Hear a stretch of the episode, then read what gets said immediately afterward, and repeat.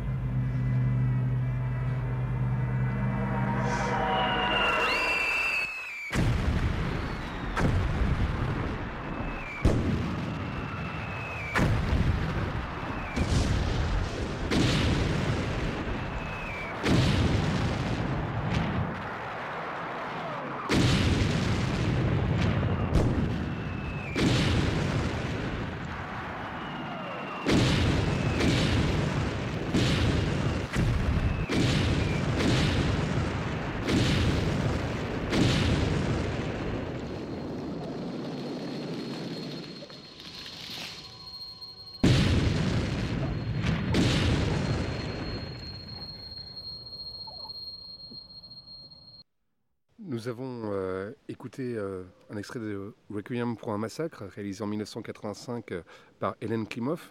L'extrait est glaçant. Pourquoi vous avez choisi ce, film, Tristan Garcia? Alors, je m'excuse pour cet extrait pas très réjouissant. c'est un film, j'ai cherché un film qui m'a marqué physiquement. Aussi parce qu'en en réfléchissant à la proposition de savoir quoi, discuter comme extrait de, de film de cinéma, je me suis dit c'est quelque chose qui me m'intéresse aussi depuis quelques années. Je m'interroge, comme beaucoup de gens aussi, d'abord euh, formellement sur ce qu'est encore le cinéma, ou ce que peut être le cinéma. Personne n'a plus de définition du cinéma, parce que le cinéma, ça se définissait euh, par un mode de production, par un mode de diffusion, la salle, enfin voilà, on regarde tous des choses indifféremment euh, dans des salles, euh, sur des écrans, des choses qui passent en streaming. Sur... Il reste un souvenir du cinéma, à mon sens, qui est un souvenir physique. Donc qu'est-ce que c'est que le cinéma? C'est une impression physique. Et peut-être la plus forte impression physique que j'ai eue devant un film, c'est devant Requiem pour un massacre, ce, film soviétique, donc fait en 85. C'est une impression physique parce que là, on entend un, un- c'est un film qui se passe donc euh, au moment de la Seconde Guerre mondiale, au sein de partisans russes et biélorusses euh, qui, euh, qui affrontent l'armée nazie, on suit un, un jeune garçon qui perd toute sa famille et qui erre sur le champ de bataille en essayant de trouver un sens, une direction dans cette espèce de chaos complet. C'est évidemment un film qui résonne aussi avec de manière glaçante là aussi avec, avec l'actualité. Mais j'ai vu bien après, sa, bien après sa sortie, je ne sais même pas si c'est un film qui a été distribué en France.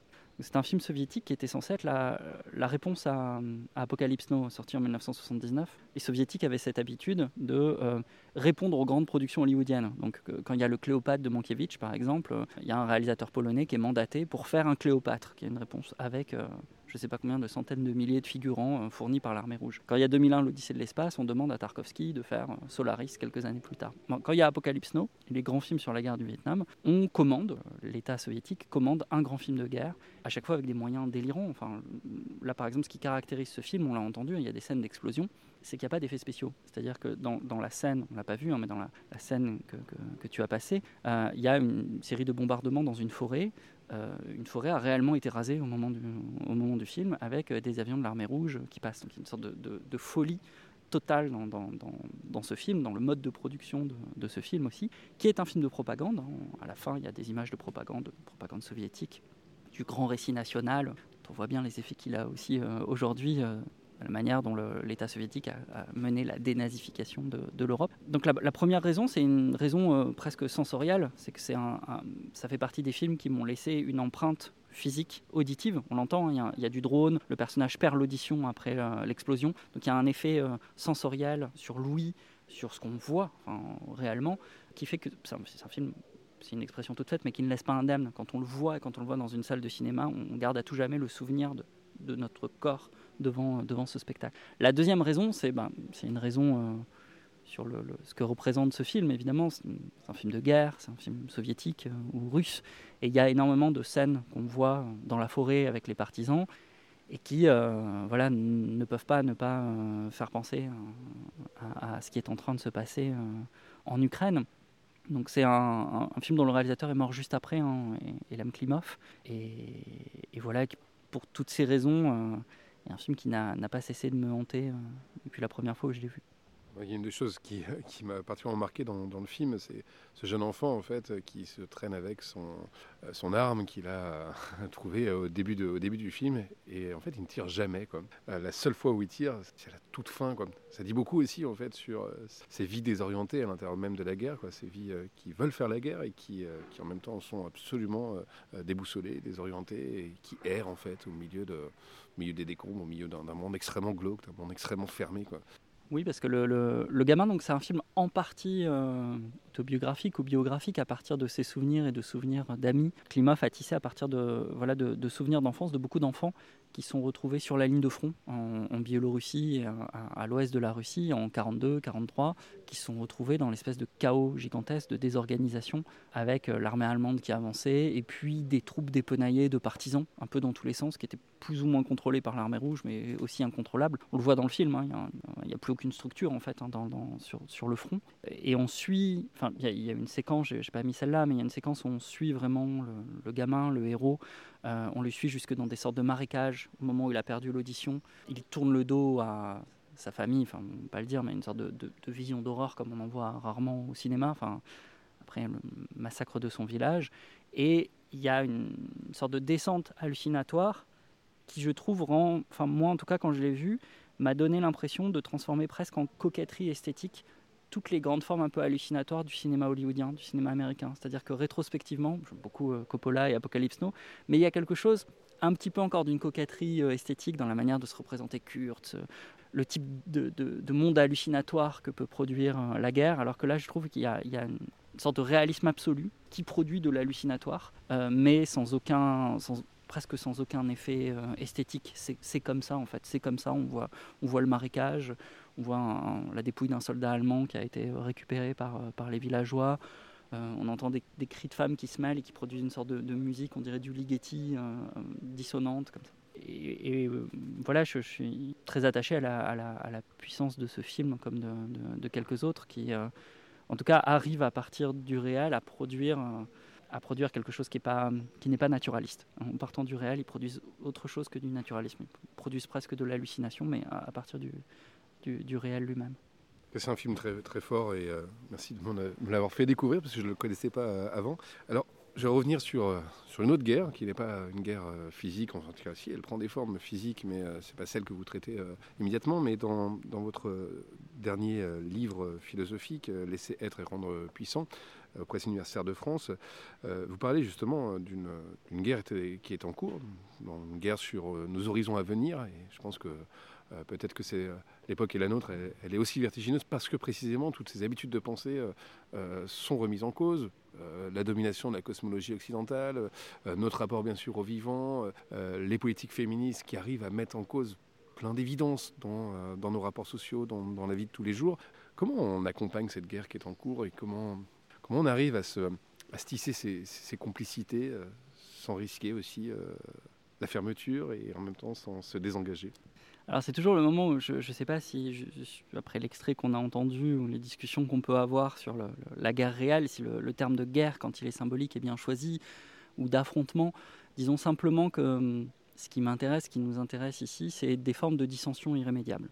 Si je devais faire une sorte de, très rapide généalogie intellectuelle, je sais que pour ma génération, donc ça vaut vraiment pour ma formation intellectuelle, j'ai eu l'impression de grandir à la fin du XXe siècle dans l'idée que la, condition intellectuelle générale du libéralisme et de la mondialisation était la recherche d'un accord, la recherche du consensus, ou une éthique de la discussion, qui fait que dans le cadre du marché, un ensemble hétéroclite de conceptions du monde euh, pourrait toujours finir par s'entendre. On discute. La grande phrase de, l'esprit libéral, à mon sens, de ce point de vue, c'est euh, accordons-nous sur le fait que nous ne nous accordons pas. Let's agree to disagree. Une sorte d'agreement comme ça, de gentleman. Enfin, c'est vrai, nous ne pensons pas la même chose, mais euh, serrons-nous la main. Pour moi, ce qui a changé, la sortie du XXe siècle, c'est quelque chose qui est monté, c'est la redécouverte très nette qu'on vit sous conditions de, dissensions qui sont des dissensions irrémédiables, qui sont des dissensions d'intérêts, c'est-à-dire il y a des classes d'intérêts, euh, il y a des conflits d'intérêts, mais il y a aussi des conflits de conception du monde, des conflits de principes, des conflits de conception de la vie, de la nature, qui sont irrémédiables, qui opposent des camps, camps qui peuvent parfois se superposer, qui sont à la fois des camps d'intérêt, hein, de lutte de classe, et en même temps euh, des camps de conception métaphysique. C'est-à-dire qu'à mon sens, il y a effectivement, de manière claire, ce qui ouvre le XXIe siècle, c'est que chaque camp, de manière de plus en plus ouverte et claire, n'essaye pas d'escamoter sa métaphysique, sa conception de ce que c'est que la nature, de ce que doit être, de ce que peuvent être, de ce que sont les choses et de ce qu'elles doivent être.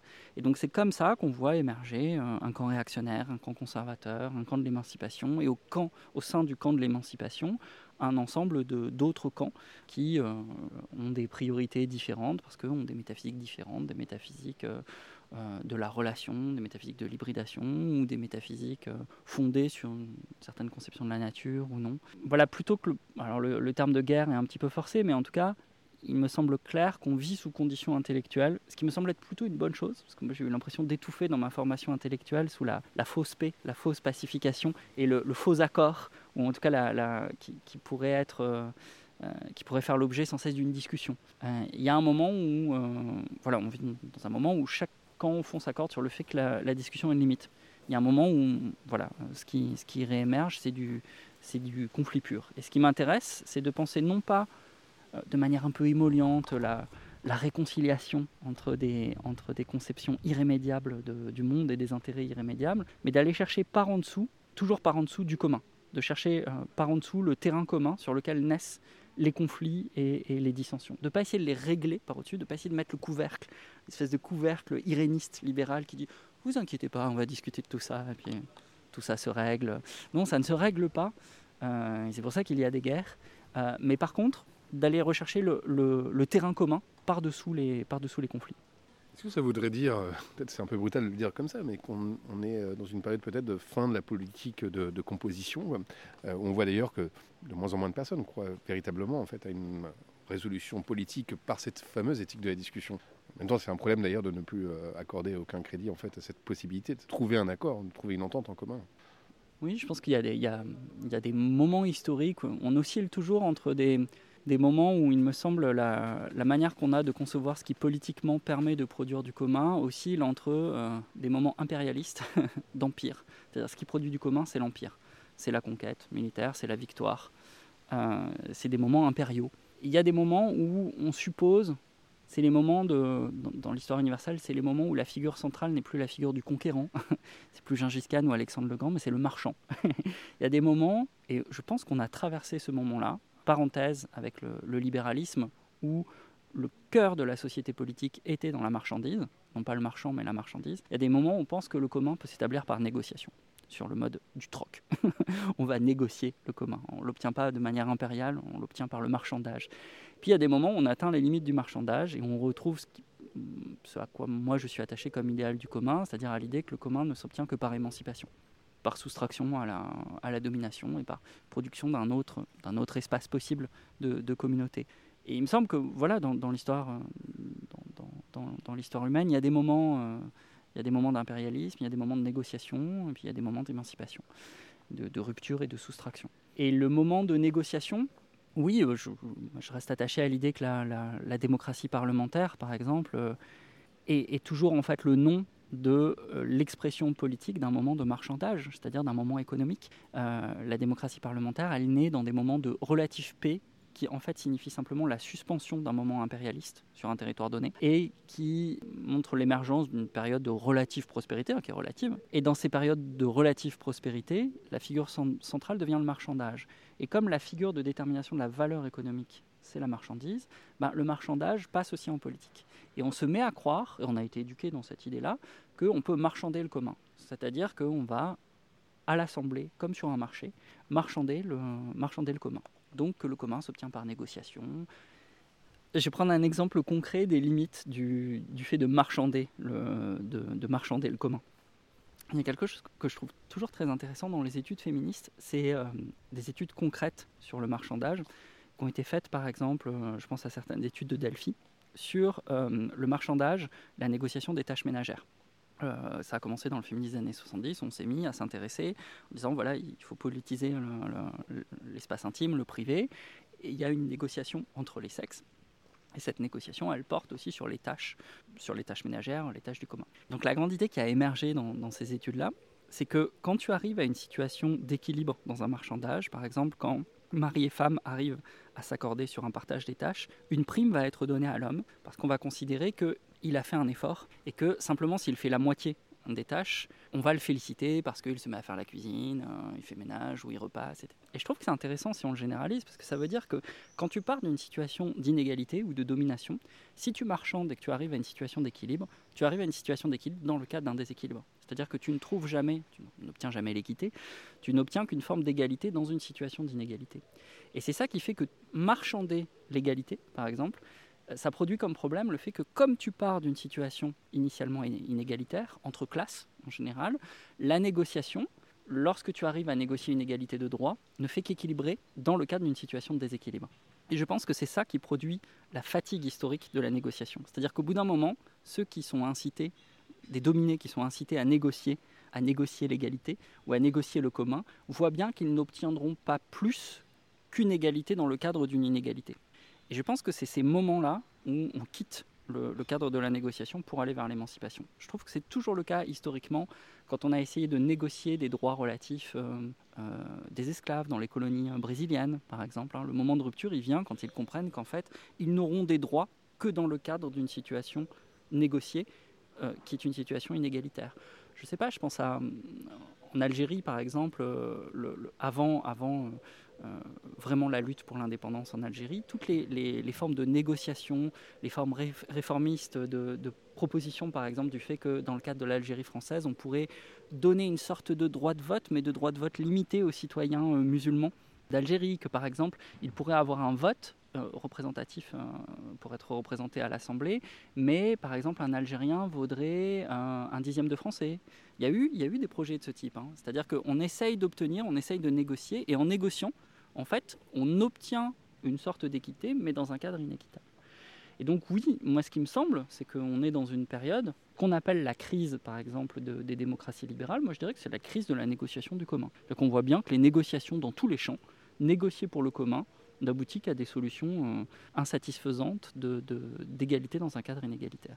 Et dans ces cas-là, ben, il y a un embranchement, puisqu'il me semble qu'il y a trois grandes formes d'établissement du commun, soit de manière euh, réactionnaire à mon sens, on revient vers des formes impériales, c'est-à-dire qu'on a le désir d'imposer, d'imposer du commun, d'imposer une langue, une culture commune, et c'est le retour à des formes d'impérialisme, soit on tente l'émancipation. D'ailleurs, à ce sujet, vous parlez de subjectivité résistante. Euh, Vous faites toute une typologie hein, de ces, euh, de ces euh, subjectivités politiques. Peut-être que ça se résume un peu dans le, le titre qui, me semble-t-il, est, est très bien choisi, Laisser être et rendre puissant. Est-ce que vous pouvez me raconter un peu ce que ça veut dire laisser être et rendre puissant?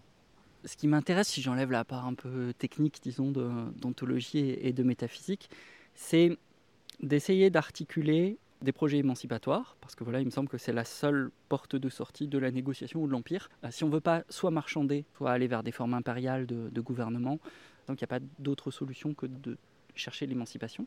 Mais c'est d'essayer d'articuler l'émancipation dans nos subjectivités à des formes non autoritaires. Donc d'essayer de comprendre comment est-ce qu'on peut sans cesse désamorcer euh, le devenir potentiellement autoritaire de formes d'émancipation Comment être attaché toujours dans le contenu à des formes émancipatoires, c'est-à-dire à émanciper toutes les formes de vie, humaines ou non humaines, à accompagner l'émancipation de toute forme de vie, de toute forme plus ou moins individuée euh, de vie qui euh, essaye, qui sent et qui souffre. C'est ce qui m'intéresse aussi d'ailleurs en littérature, dans l'histoire de la souffrance, essayer d'accompagner l'espèce d'efflorescence de toutes les formes de vie, euh, humaines ou non humaines, d'accompagner leur émancipation à leur mesure, c'est-à-dire à la mesure de chaque manière de vivre, de produire de la vie émancipée, mais de le faire de manière non autoritaire, c'est-à-dire d'être attaché dans la manière au fait de toujours exprimée sous la forme d'un pouvoir-être et non d'un devoir-être. Comment guetter le moment où même l'émancipation devient une injonction, c'est-à-dire même le, moment où, euh, où, il faut être libre, et de conserver le fait que l'émancipation soit toujours une possibilité et jamais un devoir, jamais une obligation, ni individuelle euh, ni collective. Il me semble que c'est toujours ce par quoi ensuite s'infiltrent euh, des pensées autoritaires pour moi, la, formule de la, pensée autoritaire, c'est une formule qu'on trouve chez Rousseau, au moment où Rousseau dit euh, voilà, et s'ils ne veulent pas être libres, on les obligera d'être libres. Je pense d'ailleurs que c'est la formule qui résume le, bien, le mieux de la l'éthos républicain de la République française. Je pense que la République française s'est construite sur cette idée que si des citoyens ne veulent pas être libres, on les obligera d'être libres. Est-ce qu'on fera? Ben, euh, On les dévoilera. voilà toute la querelle sur le voile islamique en France à partir de 1989, par exemple, a une sorte d'illustration de on les obligera d'être libres. On va obliger les femmes d'être libres. On va leur expliquer ce que c'est que leur propre liberté, parce qu'elles ne le savent pas. Euh, elles sont aliénées malgré elles. Et donc, le, par exemple, politiquement, très clairement, je, faudrait que j'explique je, je, ma formule, mais je, ne me suis jamais senti républicain. Si on entend par république, non pas simplement euh, quelque chose de formel, la constitution républicaine, mais un esprit.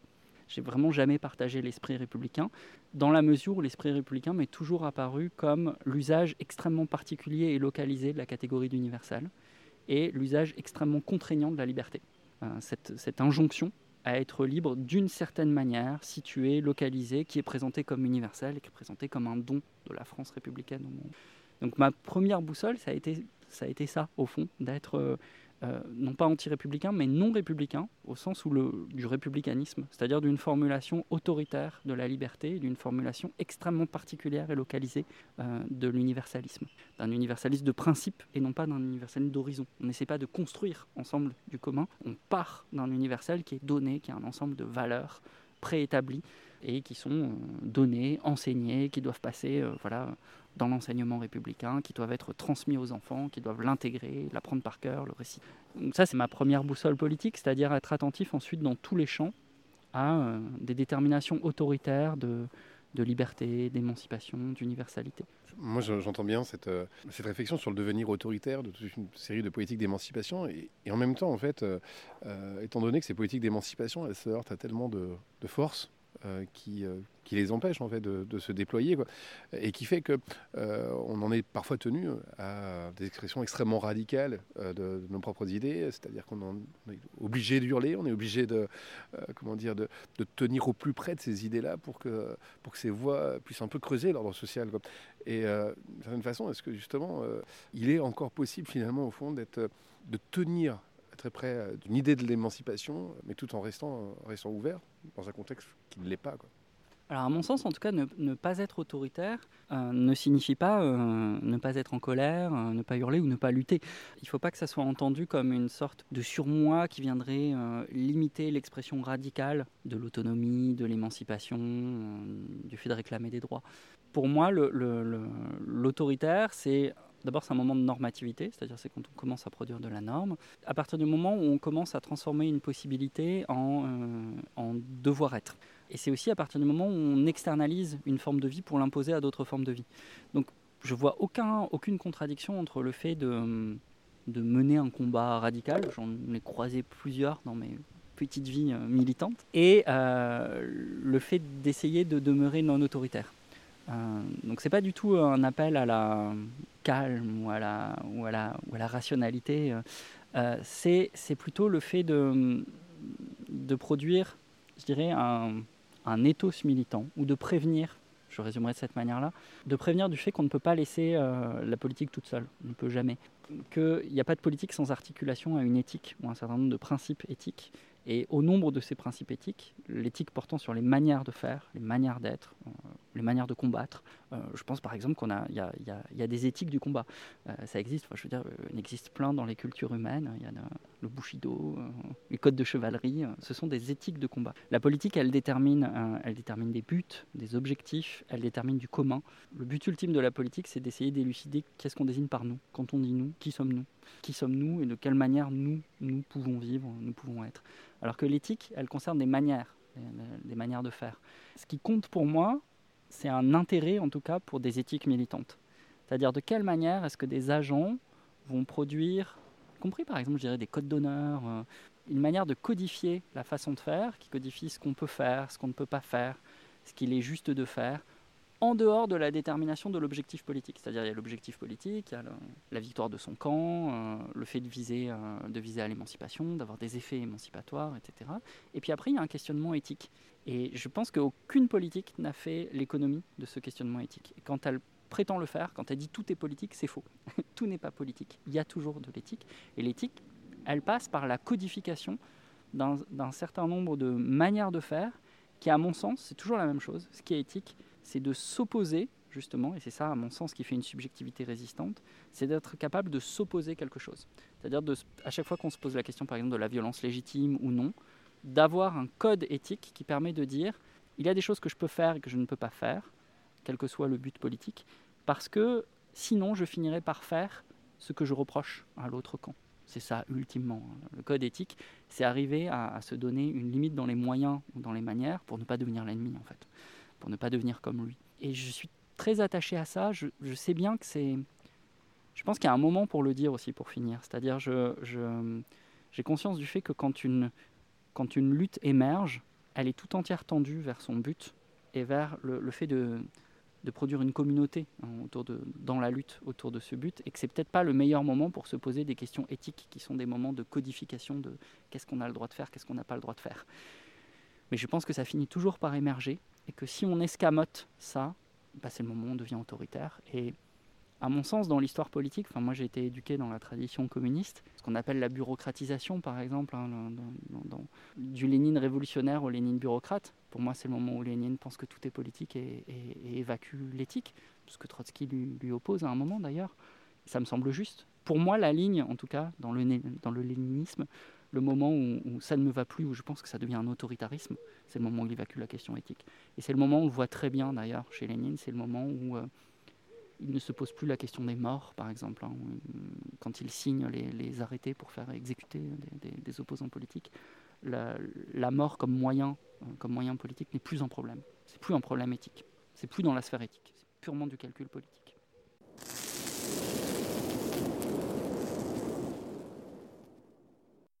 Mélocotone et boule d'or, deux gosses dans un jardin. Mélocote, nous, elle est maman. J'en sais rien, viens, donne-moi la main.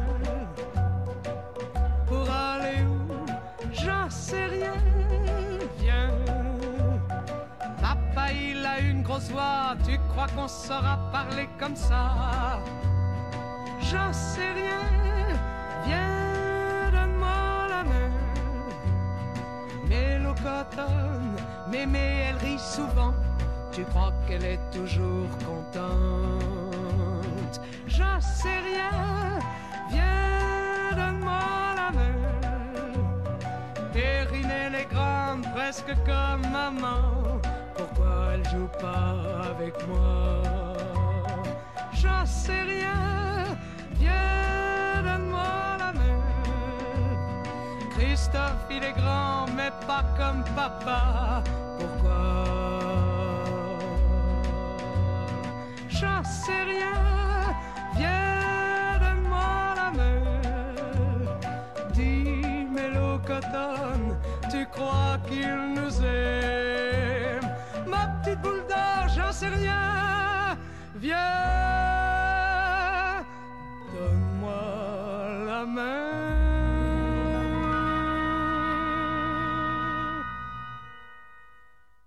Alors, nous venons d'écouter euh, Mélocotone de Colette Mani. Là aussi, c'est vous qui nous avez euh, suggéré d'écouter euh, cette musique. Qu'est-ce qu'elle signifie pour vous? Me rappelle mon enfance, euh, ma mère, qui pourtant n'écoutait pas particulièrement Colette Mani, mais j'ai entendu cette chanson enfant. D'ailleurs, c'est une chanson extrêmement mystérieuse. Depuis que je suis enfant, j'essaye de trouver le sens de cette, euh, de cette chanson, qui parle apparemment de deux enfants, un plus grand, l'autre plus petit. Ils ont l'impression d'observer les adultes, hum, le monde adulte un peu mystérieux. Puis après, en grandissant, j'ai eu beaucoup d'affection pour la, figure de Colette Mani, qui est une chanteuse militante qui a été un peu oubliée, qui d'abord ne correspond, c'est une chose que j'aime beaucoup chez elle, ne correspond pas du tout au, canon de la chanteuse française. C'est quelqu'un qui, euh, pas du tout euh, apprêtée dans la séduction. Enfin, c'est l'anti, euh, soit chanteuse un peu Lolita française, comme depuis France Gall, soit en tout cas la chanteuse féminine française qui est dans la séduction.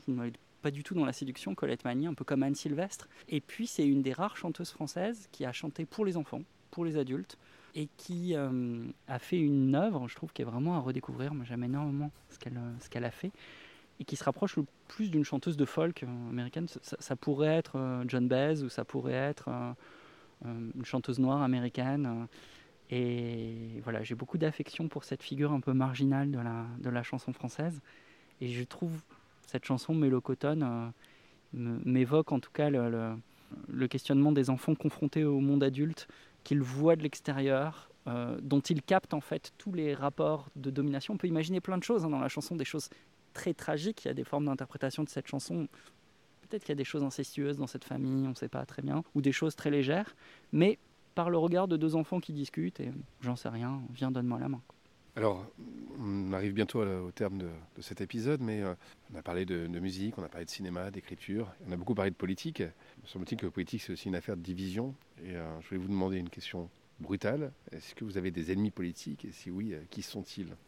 Ah, mon principal ennemi politique, toujours, c'est l'autoritaire. Dès que je vois de l'autorité, je, alors soit lâchement je fuis, soit je combats, l'un ou l'autre. C'est mon ennemi principal. Et l'autoritaire, j'ai l'impression d'avoir un sens pour le, pour le sentir, vraiment humainement. C'est-à-dire, j'ai l'impression vraiment de, sentir ou d'éprouver physiquement l'autorité par une gêne très très vite hein, dans la discussion, dans la confrontation. Et puis ensuite, mon ennemi, c'est très difficile de, nommer l'ennemi longtemps. Donc moi j'ai plutôt grandi dans une tradition euh, communiste et donc je devrais dire que mon ennemi est le capitalisme, mais je dois dire que j'ai de plus en plus de difficultés à le définir. Je trouve que c'est compliqué théoriquement de définir ce qu'est le capitalisme européen ou non. Donc mon premier ennemi c'est l'autorité et ensuite mon ennemi partout c'est euh, la domination, l'exploitation, la destruction. Alors, à l'inverse, votre premier ami, vos premières complicités je trouve vraiment terrible, moi, un de mes drames est la captation du mot libéral par euh, le libéralisme européen, le libéralisme politique et économique, à partir des penseurs euh, britanniques et écossais du, XVIIIe siècle. Parce que je me sens profondément libéral et j'ai vraiment une, une, une- une empathie et une capacité à l'amitié pour le, le libéral ou pour la libéralité. C'est-à-dire, c'est pour ça que j'ai choisi ce titre, pour ce qu'il laisse être. Quand je sens chez quelqu'un que ça laisse être, que quelque chose chez lui laisse, laisse être, je sens de l'amitié possible. Toute dernière question, euh, qu'allez-vous faire demain? Qu'est-ce qu'on va faire demain? Alors, euh, moi, ma question principale pour demain, c'est une question euh, matérielle. C'est c'est la question du métier ou de la profession. Donc, je suis, un- je suis enseignant, je suis enseignant à l'université. Et euh, étant donné le, naufrage de l'enseignement supérieur euh, en France, ma question qui est irrésolue pour demain, c'est de savoir si je dois y rester ou si je dois en sortir. Parce que je sens bien que, ça n'est plus vraiment ami, que ça ne me laisse plus vraiment être, que ça ne laisse pas être, euh, et que ça ne rend pas puissant grand-chose non plus. C'est une vraie question que je discute avec tous mes, amis, collègues, avec des étudiants aussi. C'est un vrai dilemme parce que, comme je l'expliquais, ayant grandi quand même dans un, euh, l'après-guerre française où, l'État français, en fait, à travers le statut de fonctionnaire, permettait une sorte de marge pour euh, euh, l'expression de la créativité, l'expression critique, j'aurais du mal à quitter cet espace-là. Et j'ai toujours le soupçon que c'est le libéralisme qui me fait quitter cet espace-là pour me livrer à une sorte d'espace où l'État n'est plus du tout présent et euh, où je vais devenir euh, moi aussi une sorte euh, d'auto-entrepreneur, d'individu libéral, solitaire, qui va créer sa propre économie, son propre monde de fonctionnement. J'ai peu de goût pour ça, mais je vois bien que l'espace ou la marge laissée aussi par le fonctionnariat, la fonction publique et le fait de travailler pour l'État est de plus en plus réduit. Il est réduit intellectuellement, il est réduit politiquement, dans le mode d'organisation du temps aussi. Et donc, je ne sais pas ce que je ferai demain de ce point de vue-là, même si je vois bien que le, le mouvement historique me- m'enjoint à, à partir. En tout cas, je vous souhaite et nous souhaite un peu de densité dans ce qu'on est en train d'accomplir. Merci beaucoup Tristan Garcia pour euh, votre temps et vos- votre partage. Merci infiniment. Craquer l'époque est un podcast produit par Radio Radio en partenariat avec Collatéral. Et cet épisode a été réalisé par Romain Huette.